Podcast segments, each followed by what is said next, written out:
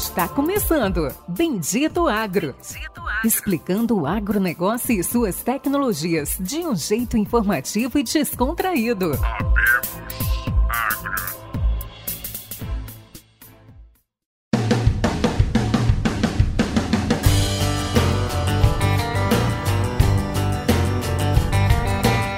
Sejam todos bem-vindos a mais um episódio do Bendito Agro, o seu podcast de inovação, conhecimento, tecnologia e muita inovação do agronegócio. Hoje, nosso convidado uh, muito especial, um convidado que, que, nós estamos aí trabalhando há um, há um tempo para, para trazê-lo, um convidado que tem uma agenda é, repleta de, de compromissos. Hoje, o nosso ilustre convidado e especial é Juarez Gavinho. Ele é CEO fundador da Iguaçu Máquinas, distribuidor de Deere no Mato Grosso e Mato Grosso do Sul. É, Juarez tem quatro anos de, de engenharia elétrica como formação, formação em administração, é natural de, de Curitiba, tem também, tem entre muitos outros cursos e aperfeiçoamentos, MBA pela UFPR, FGV, Dom Cabral e Kellogg. É isso aí.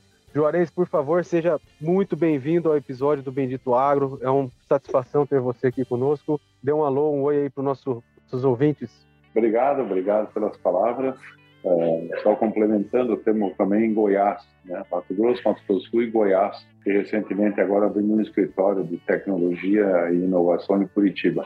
Que maravilha! Estou aberto a perguntas, a toda a conversa que vão ter, estou aberto. Agora eu vou bater um papo com você. Maravilha, Juarez. Péricles, você que fez eu passar essa vergonha na abertura, não colocou o Goiás aí. Seja é. bem-vindo. bem-vindo também ao episódio. Dá um alô pro público. É, a culpa é minha, né? Olá a todos. Já digo que a culpa é minha. Estou em Chapadão do Céu, que é em Goiás, e eu vi uma loja da Iguaçu Máquinas. E na hora eu não me atentei, porque na minha cabeça Chapadão do Céu ainda pertence ao Mato Grosso do Sul. Desculpa aí a todos os goianos. Uh, mas fantástico, assim, tô até um pouco desatualizado. Eu sou um grande fã do Juarez, sou um fã pessoal dele, eu acompanho ele no LinkedIn, acompanho ele um pouco da vida dele pessoal. E até o Juarez conhece um pouquinho da minha família, dos, dos mais velhos. Então eu sou realmente um grande fã. E fico muito feliz de estar entrevistando essa pessoa aí que eu tenho, vamos dizer assim, é uma das pessoas que eu tenho como inspiração. Mas vamos lá, né? Senhor Juarez, eu queria já pedi uma pergunta, uh, fiquei curioso. Se você pudesse apresentar um pouco, né? O que, que você faz no seu dia a dia? Quem que é o Juarez Gavinho trabalhando no dia a dia, assim, para os ouvintes te conhecerem? Olha, hoje, depois de muito tempo, né? Eu, uh, por muitos anos, fui o, o condutor total da empresa, como todo mundo que começou, né? A gente fazia tudo, né? Mas há muito tempo meus filhos estão comigo já 20, 18 anos. Então eu estou hoje bem na parte estratégica, lógico, atendo os clientes que querem falar comigo. Uh, o meu dia inteiro é de reuniões, todo dia meu é de reuniões. E hoje eu fui é, mudando, eu fui desenhando nos últimos 7, 8 anos uh, um modo de fazer muitas mentorias para o nosso pessoal. Então, primeiro eu comecei com outros diretores e com outros gerentes, o pessoal do, do corporativo, daí eu comecei a fazer com os gerentes das lojas. Hoje eu faço praticamente todo funcionário que, que pede, eh, eu acabo fazendo alguma mentoria, eh, eu, eu cuido de toda a parte de risco, toda a parte de investimento, toda a parte de estratégia da empresa, montagem de estratégia. Sou o CEO, posso dizer que eu sou o diretor-presidente, então uh, eu estou no dia a dia, mas na parte macro, né, na parte estratégia, controlando os nossos BIs e nossas metas. Mas tem uma equipe de muitos executivos hoje. A empresa cresceu significativamente, né? E eu tenho também outras empresas de prestação de serviço é, na agricultura também. Tem uma pequena, muito pequena construtora que faz mais serviço praticamente para nós. E a gente cuida bastante do aspecto assim, eu sempre muito preocupado com riscos, né? A, a questão de investimentos, investir nos lugares certos, nas coisas certas. Uh, dediquei muito da minha vida nos últimos uh, três, quatro anos uh, nessa parte de inovação, que chega a assustar um pouco, né? Assim, muitas novidades. Não é novidade, é saber para onde vai realmente acontecer isso, né? Então, como eu tenho uma formação lá de trás, fiz eletrônica e sempre uma pessoa muito estudiosa, uh, sempre gostei de tecnologia, sempre, sempre. Fui do, ali na minha região, em Rondonópolis, fui talvez o primeiro cara a comprar um videocassete. Quando eu estava perto de São Miguel do Iguaçu, fomos os primeiros a comprar um computador. Ah, o primeiro cara que comprou um notebook que eu conheci fui eu. Sabe, essas coisas Quando assim. assim, a primeira telinha telefônica também. É, então eu fui sempre assim. É. Então a, a, questão de inovação eu comecei a é, pôr em prática aquilo que a gente via. Então, uh, mais recente, agora estamos falando de metaverso, né? Uh, eu comecei a estudar o metaverso, eu gosto de estudar, então tentar entender como é que como é que eu vou encaixar a empresa. Não eu pessoalmente, porque eu não sou uma pessoa de muito modismo, né? Uma, não sou de muito modismo realmente, mas uh, a gente automaticamente se encaixa um pouco. Mas como encaixar a empresa nisso? Como não perder a onda, mas também não não esquecer da parte real da coisa que é que eu acredito muito, né? Eu acredito que cada vez mais as pessoas estão aumentando o relacionamento. E você fala de cursos. Na verdade, por que, que eu fiz muitos cursos? Porque não é fazer por fazer. Eu sempre dou um exemplo para todo o meu pessoal, para todo mundo. Se você é um pouco esponja, né? Você vê uma coisa, aquilo te chama atenção, você vê uma coisa, aquilo te soma, você fazer curso é fantástico, te muda. Tem esse da, da Kellogg's aí, de Chicago, mas é uma coisa que eu voltei lá assombrado com esse movimento de startups e tal, né? Porque é um curso que não falava sobre isso, falava sobre gestão, mas se falou muito sobre isso. É, é um curso fantástico. Então, eu sempre via muito, muitos anos atrás, um professor que eu tinha, mas lá atrás, eu nem lembro se era, na época era científico, né, técnico, e falava assim: você, um atleta faz abdominal, muitos abdominais, não é porque vai chegar no meio do jogo e começar a fazer abdominais. O abdominal é para o cara ficar com um preparo para jogar melhor. Então eu falo isso para todos os nossos diretores, gerentes, os amigos. Não vai fazer um curso pensando, ah, eu vou voltar na empresa e vou aplicar aquilo que eu vi no curso. Não, não. O curso é para você estar se preparando para tomar decisões melhores. Você pode fazer um curso de, de esporte, você pode fazer um curso de relacionamento, você pode fazer um curso de física quântica, mas não para você aplicar a física quântica, para você estar mais preparado para tomar decisões simples ou complexas. Então eu sempre penso assim, eu realmente fui um sempre ah, eu estava lendo agora na internet lançaram um curso em Portugal. Eu pensei, ah, será que eu vou? Não é bem interessante, acho que é bom. Mas não é porque eu quero pegar aquilo e implantar. É que aquilo prepara a pessoa, prepara o físico, prepara a mente da pessoa a tomar decisões. Eu falo para você, se o cara fizer um curso, não sei que esporte vocês gostam. Hoje todo mundo gosta do beach tênis. Aliás, é fantástico. você vai ter um curso de beach tênis, vai e faça. Sim. Faça. Minha esposa fez eu começar. É, mas é, faça um curso, porque não, ah, eu quero melhorar no beach tênis. Não, o curso te melhora em tudo. A igreja, a igreja, ah, mas que eu vou ficar mais, eu vou para o céu. Não, que vai na igreja para fazer bem para tua alma. Vai na, católica, ah, sabe uma coisa? Hoje eu vou na igreja luterana. Eu vou conhecer como é que é. Vá, faz bem para a cabeça essa, essa coisa de você escutar. Eu sempre pensei isso, para nós nos prepararmos fisicamente, mentalmente, psicologicamente, para fazer empreendimentos. E às vezes a pessoa quer, ah, eu estou fazendo um negócio de metaverso, eu vou fazer um curso de metaverso. Ok, ok, para conhecer. Mas pegue e olhe um piá jogando um jogo, um joguinho, um game. Naquele momento é o metaverso. Ele é aquela pessoa que está lá dentro. Ele é aquele cara. Sim. Ele já se veste igual aquele cara. Ele muda a roupa do cara.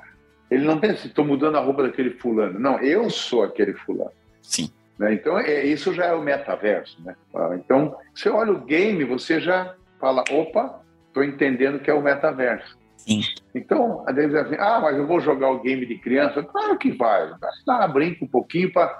mas não é aquele negócio de velho, querer ser velho, né? Ah, estou jogando esse joguinho bobo aí de criança. Isso é para criança. Nada. Tudo é válido. Basicamente é isso, uma introdução que eu faço para vocês sobre por que, que eu faço tanto curso. Eu faço porque eu quero estar preparado, quero estar lúcido, quero ver até onde eu consigo ter essa vontade de tomar conta dos negócios e tal. Fantástico. E, e, obviamente, eu tenho uma equipe, fui formando ao longo do tempo uma equipe, contratando a gente. Eu sou um eterno recrutador. Eterno.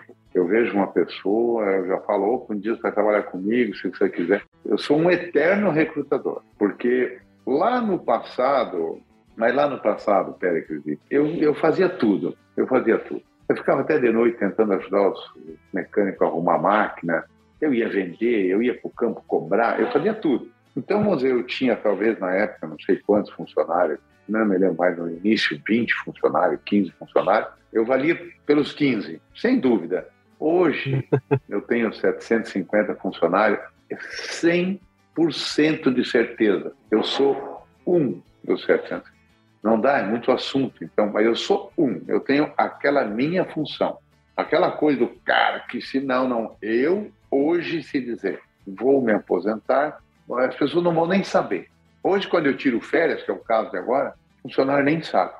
Às vezes manda, pô, vi tua postagem, que legal. Porque vem a postagem. Porque eu estou aqui falando, estou resolvendo problema, estou respondendo, assinando. Hoje tive uma reunião com o Banco Santander, outro dia tive. Tá, ah, vai fazer isso aqui. Ah, outro dia me liga um cara aqui, uma reunião sobre.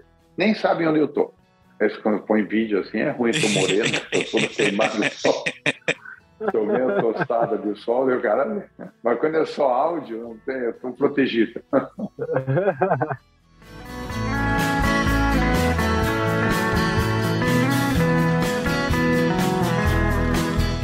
um ponto muito interessante, né, Félix, que, que o Juarez falou da, da questão de curso. É, a Iguaçu, a história da Iguaçu, que já em dezembro agora completou 32 anos, né, Juarez? É.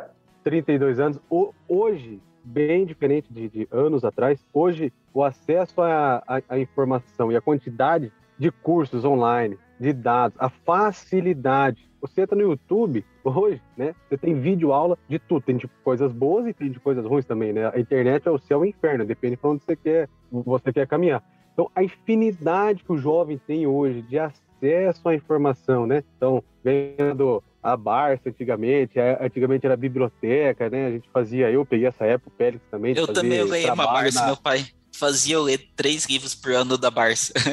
É, você lembra, tinha que fazer trabalho manual, tinha que ir pra biblioteca. Hoje não, hoje o mundo tá, tá igual o Juarez falou, o menino lico gamer e tal, né? Então muitas, muitas coisas mudaram. E eu confesso, olha o que o senhor falou, não, porque eu tô estudando metaverso, eu falei, nossa, eu tô atrasado. Eu até hoje não estudei, não vi nada de, de só postagem, o pessoal comentando, mas eu ainda não estudei. Pera, estou atrasado em, em, relação ao Juarez aí já.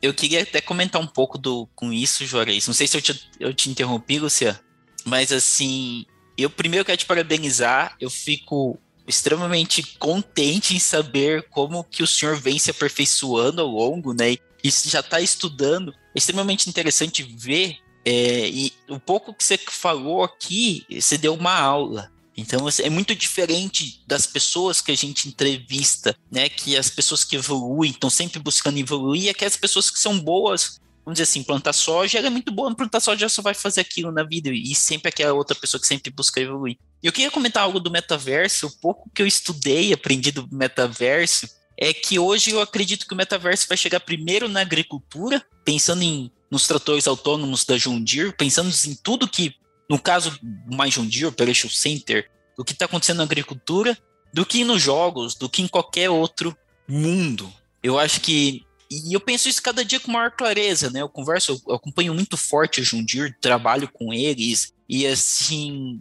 é claro para mim que a partir do momento que você conseguir controlar um trator como se fosse aqui, né, onde eu tô, no Chapadão do Céu, controlando um trator lá em São José do Rio Claro, lá na fazenda. Aquilo para mim é, é o ideal do metaverso. Você vai se sentir o trator, você vai saber se ele tá equilibrado, se tá com a pressão correta, você vai controlar muito bem. Então, o metaverso vai chegar primeiro na agricultura do que nos outros pontos. Essa foi mesmo a minha visão. É, A agricultura é, é adiantada, sem dúvida. É, acho que não tem como trazer um, um convidado com, com, essa bagagem, com essa experiência, com essa vivência, né? Porque uma coisa é formação, né, Jóris? Formação acadêmica é um ponto, claro, importantíssimo. Outra coisa é uma experiência de vida, uma experiência de só de Iguaçu, né? 32 anos de história agora em, em dezembro, né? Uh, então não tem como trazer uma pessoa com uma bagagem de vida, como o Pérez está chamando de senhor, mas o Juarez está mais novo que o Pérez no, no, no vídeo aqui, está inteiraço. é, conta para os nossos ouvintes, conta para nós a história é, é, de sua vida, um pouco da história é, profissional, como que, como que surgiu o Iguaçu, como que começou a empresa, como é que foram as dificuldades, e um pouco dessa, dessa evolução, do câmbio que, que passou nesses 32 anos aí de história já. É, a Iguaçu eu era um jovem estudante, trabalhava na, na Siemens, em Curitiba, né, enquanto estudante. Entrei lá com 16 anos, na época era permitido, né? Daí é, acabei trabalhando em outra empresa de transformadores elétricos, pela formação que eu estava fazendo. Meu pai tinha uma construtora, eu imaginava trabalhar com ele. Mas daí tive um convite para trabalhar com um cunhado, um sócio do meu sogro, em São Miguel do Iguaçu, no Paraná, e com meu sogro junto ali, eram todos sócios, né? E achei legal. Eu já estava com um filho, uma filha, estudando à noite, trabalhando o dia inteiro. Falei, pô, achei legal a proposta. Ah, pensei muito, pensei muito e fui para lá, o oeste do Paraná. Daí passou um pouquinho, teve todo esse movimento daquela turma toda do oeste ali para o Mato Grosso. E, poxa, aquilo vislumbrou. E esse sócio, que é hoje é falecido, mas foi um, guru para mim, cara entendia muito, era o seu Aurélio, muito de comércio, de relacionamento, né? Ele iria para lá, abrir a unidade em Rondonópolis. Mas nesse meio tempo, o pai dele ficou com câncer e naquela época, muito diferente de hoje, não tem nem comparação, quem tinha câncer morria, né? Hoje, não, né? Hoje, só se a pessoa pegar muito adiantado e tal, né? Uma coisa muito violenta. Mas hoje, 90 e poucos por cento se safa ou tem muita sobrevida, mas naquela 30, 40 anos atrás, não. 40 anos atrás era fatal. Então ele não pôde ir, o pai dele teve, vou ficar e tal. Daí eu e a minha esposa dissemos, nós vamos. E fomos para o Mato Grosso, primeiro comprar soja, depois com fazenda e tal. E apareceu, uh, a época chamava SLC, né? Que depois que mudou para a mas a Jundir já era sócia com 10% na SLC. Hoje não tem mais SLC na, na fábrica, a Deere é 100% de Deere no Brasil. Mas teve uma evolução, 10% para 40% para 100%. A Deere foi comprando as partes. Mas na época era SLC. E o cara que era da SLC acabou não, não indo bem e tal, quis vender. Eu estava ali, na época, plantando e tal. Falei, poxa, vida me interessa, eu gosto do comércio e tal. E começamos ali, vendendo colheitadeira SLC, um barracão de madeira. Tem uma história que eu conto para todo mundo que nós fomos alugar aquele barracão de madeira da antiga concessionária. Né? Era um barracão, só que o barracão estava caindo, estava entortando, caindo realmente. Aí eu tinha um lote lá com eucalipto, eu vou pegar uns postos de eucalipto, eu vou amarrar esse barracão para não cair, não. Mas ficava chato amarrar por fora, né? então eu pus os palanques de eucalipto por dentro do prédio assim, amarrei lá, calcei, e assim começou a ir com a sua máquina. E foi em Rondonópolis. Ali foi indo, foi indo, foi indo, fomos crescendo junto com a João Dire, sempre eu sempre procurei trazer pessoas boas trabalhar comigo. Sempre, sempre, sempre. Eu vi uma pessoa que destacava, porque eu passei muito tempo trabalhando em empresa e eu via, assim, eu trabalhava na Siemens, né? Eu via aquele pessoal de talento, assim, que não tinha vez na empresa. Eu tinha amigos meus que eram pessoas de gênio, assim, para cima. Meu pai não dava oportunidade. Eu dizia, porra, tá louco? Por que o pai não chamou esse cara, né?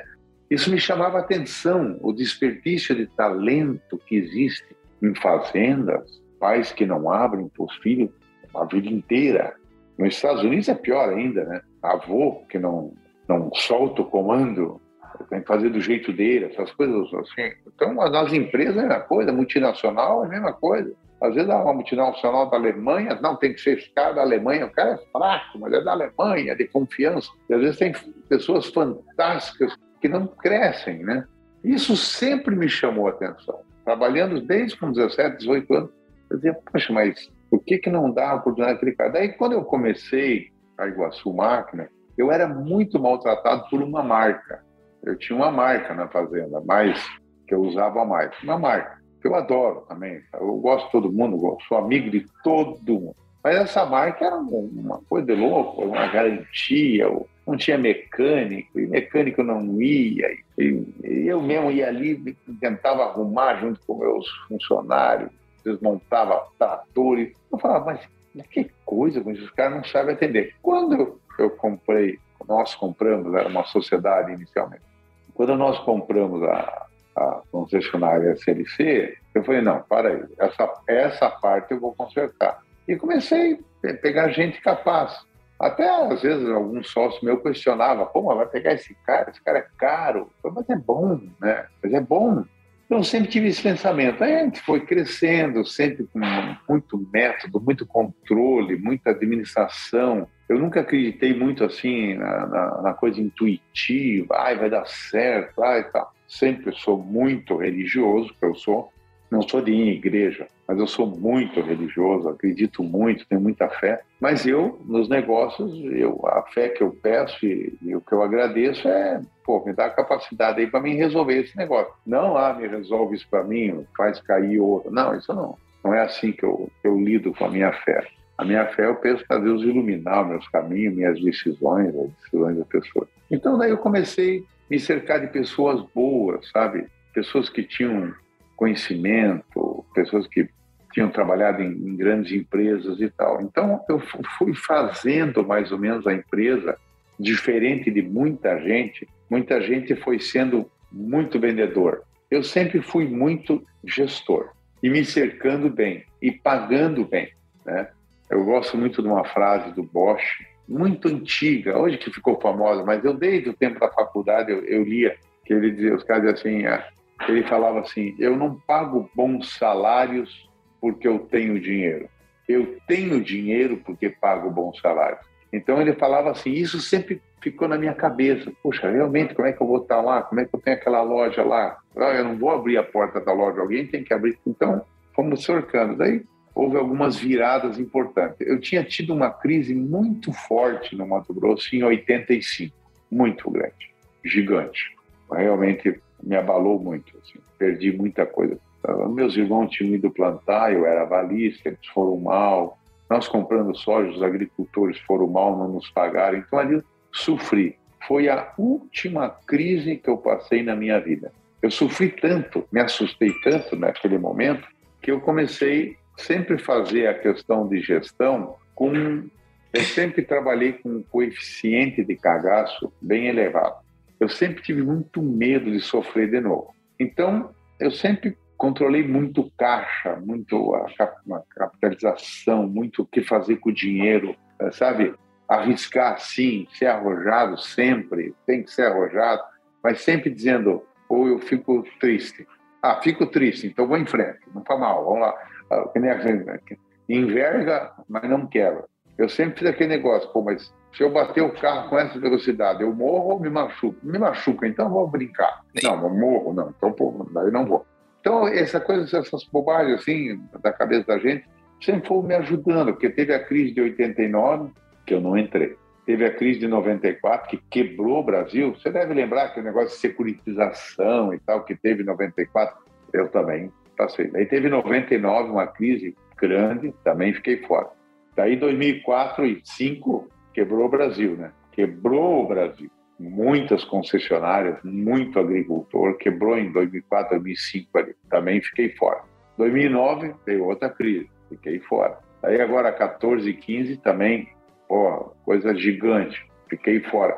Então, esse negócio de você ficar fora de uma crise, você não dá tanto espaço para trás, tudo vai te impulsionando, né? Você vai crescendo, você vai até expandindo área, comprando outros negócios e tal. Né? A gente cresce na crise, né? Quem está num momento bom cresce na crise. Daí nós começamos a investir muito em pós-venda, muito em pós-venda. Muita gente viveu a vida vendendo, ganhando comissões de máquina. Nós também, mas só que nós pensava, não, vamos investir no pós-venda, vamos tentar fazer isso um negócio lucrativo, né?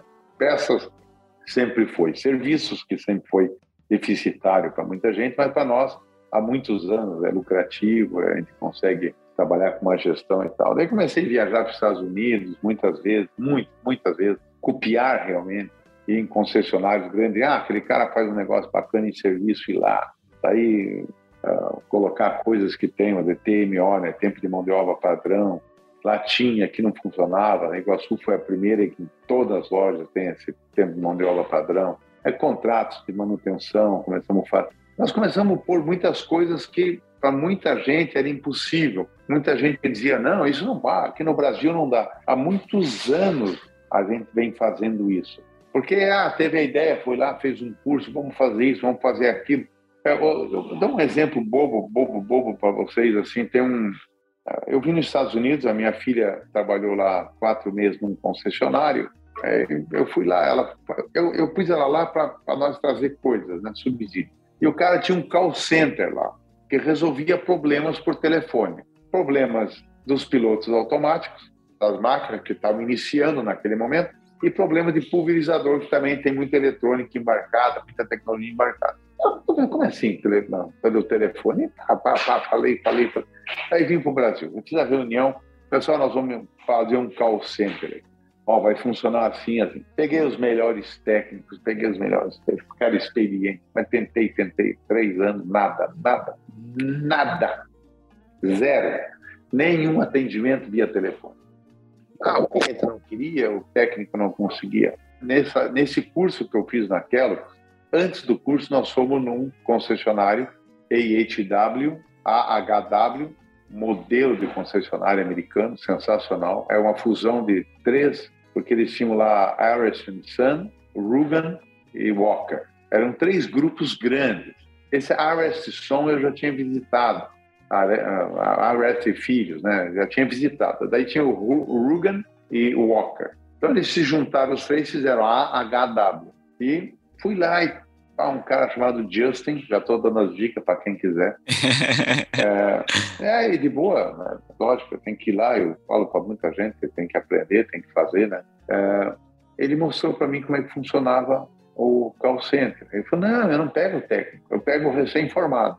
Pego aqui todas a, a, literatura que a João Dir tem, né? Dos DITEC da vida. DITEC é um sistema que registra todos os problemas que existem no mundo inteiro. O cara vai consertar um motor, registra lá, ah, aconteceu isso, isso, isso, isso, consertei assim. Então, uma biblioteca global praticamente da João Dir, mas a gente não usa. Quem usava isso eram os técnicos da própria Dir. E lá eu falei, uai, que o, o concessionário usa e tal, como é que é o acesso, me dá o link, essas coisas assim, né? E daí, ah, cheguei, falei, não, vou fazer isso aí, vou pegar recém-formado. Tudo coisa de louco. Fiz a reunião com a turma, agora nós vamos pegar recém-formado. E pegamos uma moça, que está conosco até agora, é, engenheira mecânica recém-formada e um rapaz agrônomo recém-formado. Na primeira semana já começou a dar certo. E hoje, três, quatro anos depois, só para ter uma ideia, esse ano de 2021, nós consertamos mais de 5 mil equipamentos por telefone. 5 mil tratores, colheitadeira, plantadeira por telefone. Caramba! Conserto 100% feito. Caramba! Por telefone. O cara ligar, ou nós mesmo no nosso painel de controle, opa, tua máquina está com problema em tal coisa, tal. Você tem que fazer o seguinte, vai lá, tira o filtro, põe o filtro agora. Ó, tua máquina está com problema, vamos resetar esse programa aí. Reseta aí, ó, agora está funcionando.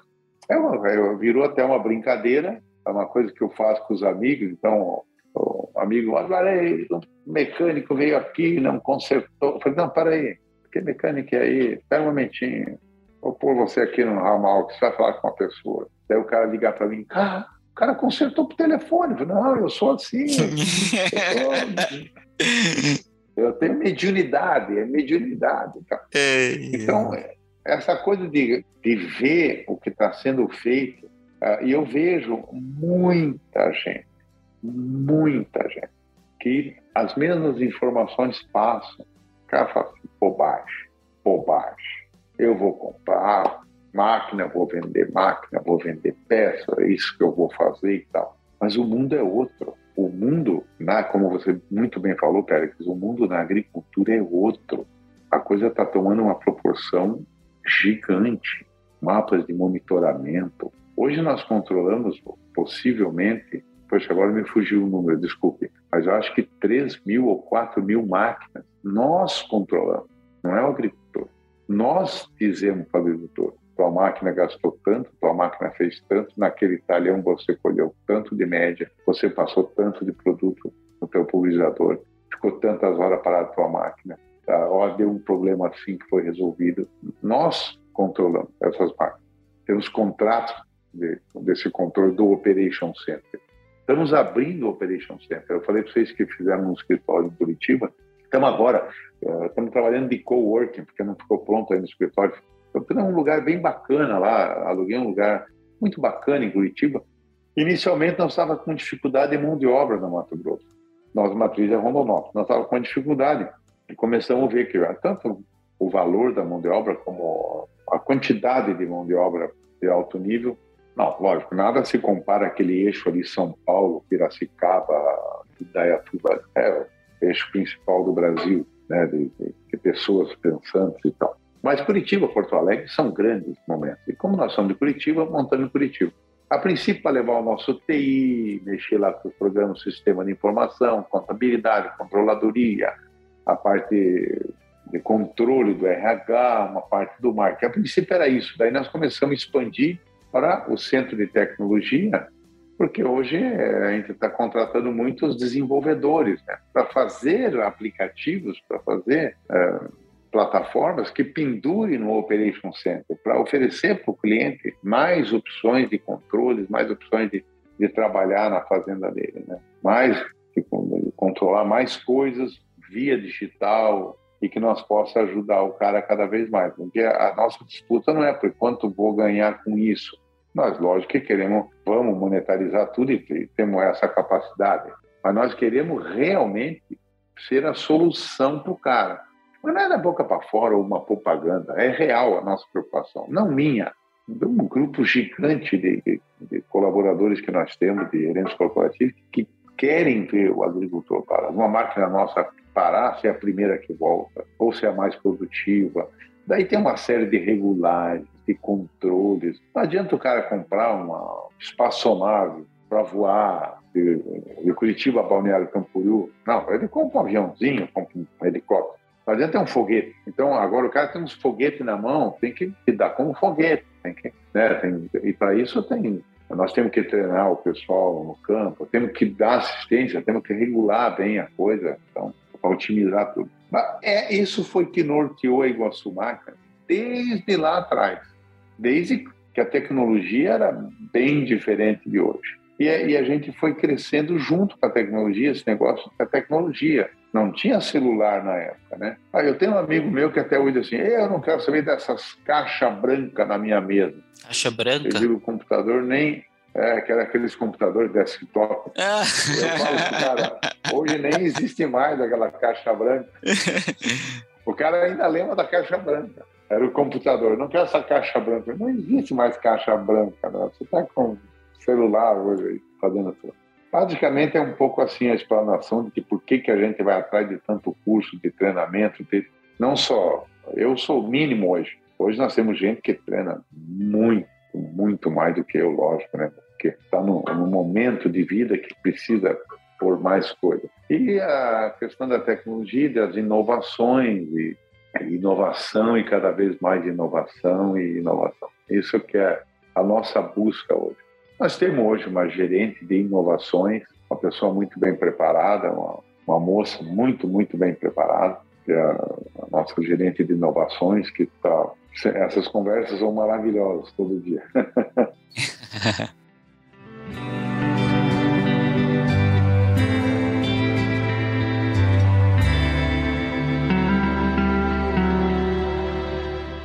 nossos amigos. Peço desculpas a todos os ouvintes por estarmos encerrando no meio de um episódio tão bom. Na verdade, estamos encerrando a primeira parte apenas. Então, não fiquem bravos, não fiquem tristes. Terá uma segunda parte que será lançada em uma semana. Entendo que todos deviam estar muito felizes a estarem prestando atenção em todas as palavras e ensinamentos que o Juarez está passando para nós. Porém, conforme o episódio foi ficando muito comprido. Eu e o Lucian, né, senhor Lucian, que está aqui como co-host, Positivo.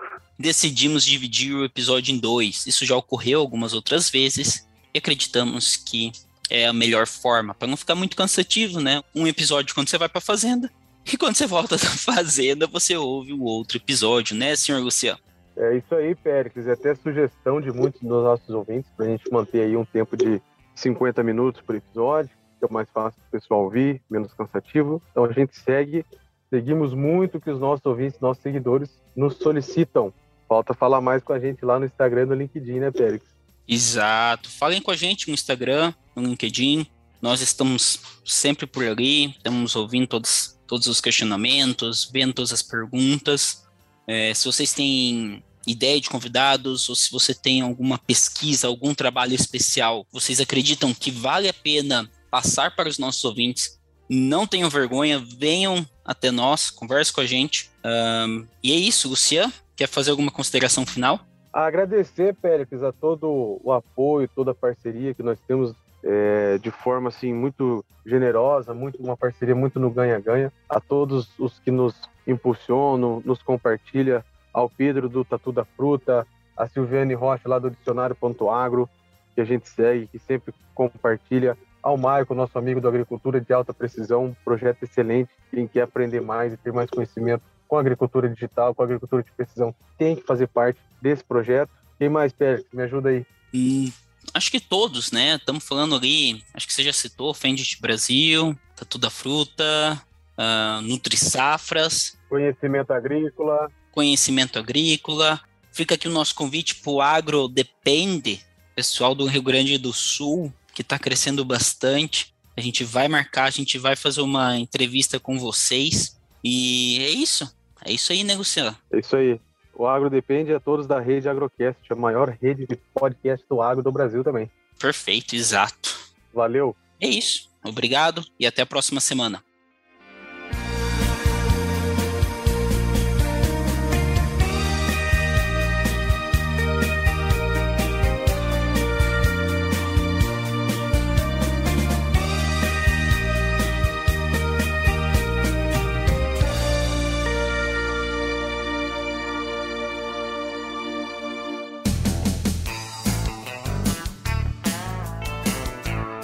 Você ouviu Bendito Agro. Acompanhe o nosso programa nos principais aplicativos de podcasts e fique por dentro das tecnologias envolvendo o agronegócio.